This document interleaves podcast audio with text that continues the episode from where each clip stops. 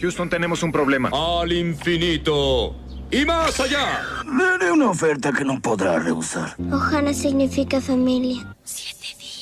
Quiero jugar un juego. Eres la enfermedad. Y yo la cura. Sí.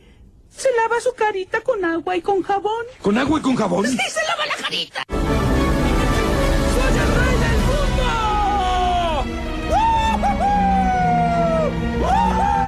Y decir al enemigo que puede tomar nuestra vida, pero jamás nuestra libertad. ¿Estás hablándome? Sí, atentos. Empieza una para ver.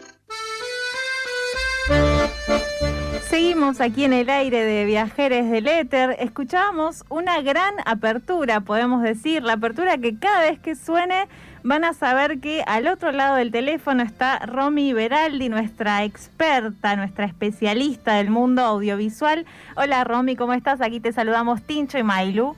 Hola chiques, qué emoción, qué lindo estar acá en este espacio, en esta radio, así que más que agradecida, eh, es hermoso tener este espacio para hablar de algo tan lindo como las, el cine, las series y, y las cosas que vamos a estar compartiendo, así que bueno, un placer. Igualmente, teníamos acá recién una duda fuera del aire. La última parte del audio del separador que dice algo como de la libertad, no podemos, eh, no pudimos adivinar de qué película es. Corazón valiente. Ah, Claro, pero- Es el discurso antes de la batalla. El castellano hace esas cosas. El castellano hace estas cosas y de hecho eh, es muy interesante porque lo chequeé con varios compañeros y muchos me decían, ¿te parece en, en castellano? ¿Te parece? ¿Por qué no en inglés?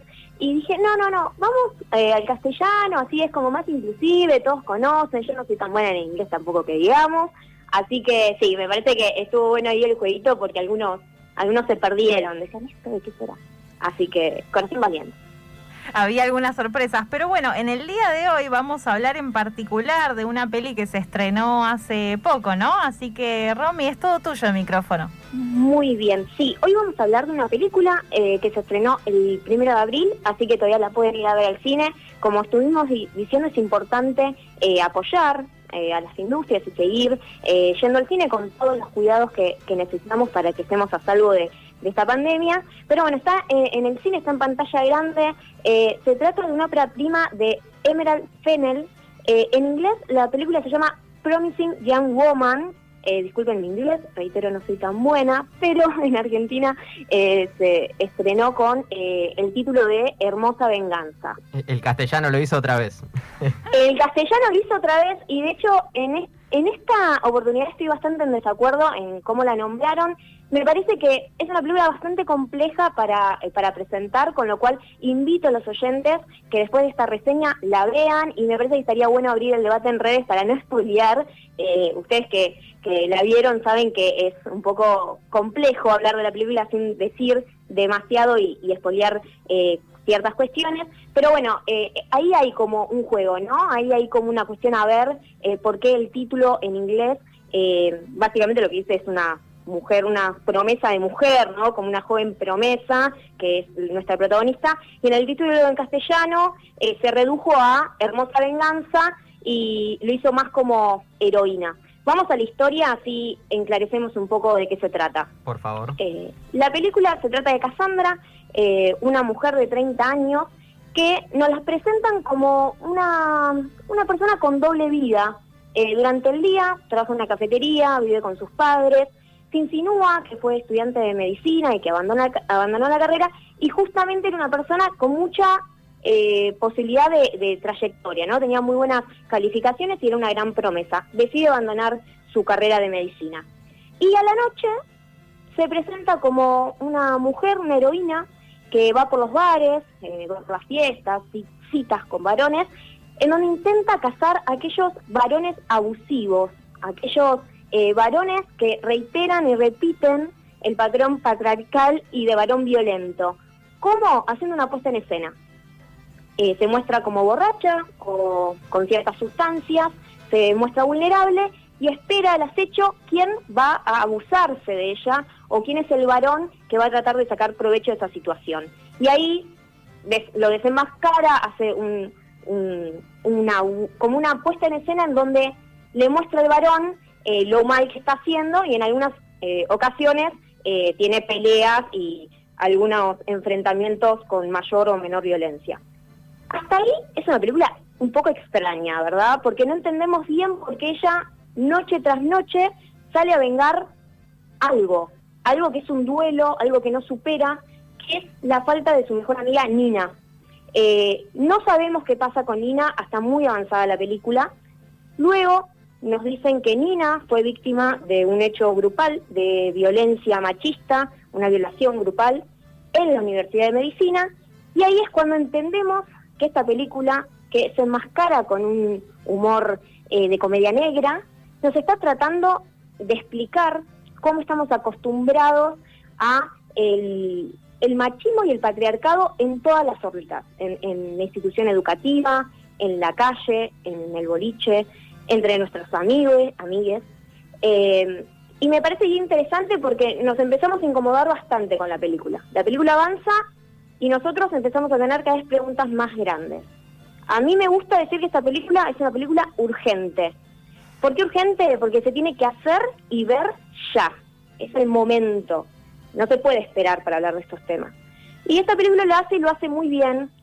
Eh, quiero destacar que bueno, hacia el final, eh, obviamente el conflicto va creciendo, el conflicto interno de nuestra protagonista es muy grande, está tratando de resolver un duelo, está tratando de vengar a una sociedad entera, con lo cual es una heroína, pero bueno, claramente también... Flor de tarea, digamos. Mm. Flor de tarea, claro, es muy vulnerable porque se encuentra con paredones todo el tiempo. Entonces, a ver, es interesante pensar que no se está tratando de un problema de una persona o de la víctima que sufrió la violencia.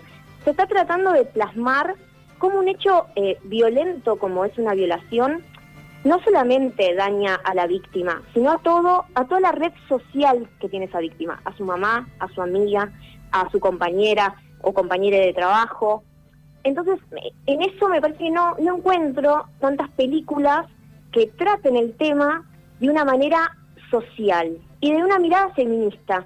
Em, los cuerpos de las mujeres son fotografiados eh, de una manera que no es pornográfica, sino que es una mirada femenina. Por eso es, muy interesante que, que, bueno, obviamente su directora, que es, eh, es su primera ópera prima, se la jugó mucho, ¿no? Es una película que claramente tiene otro punto de vista.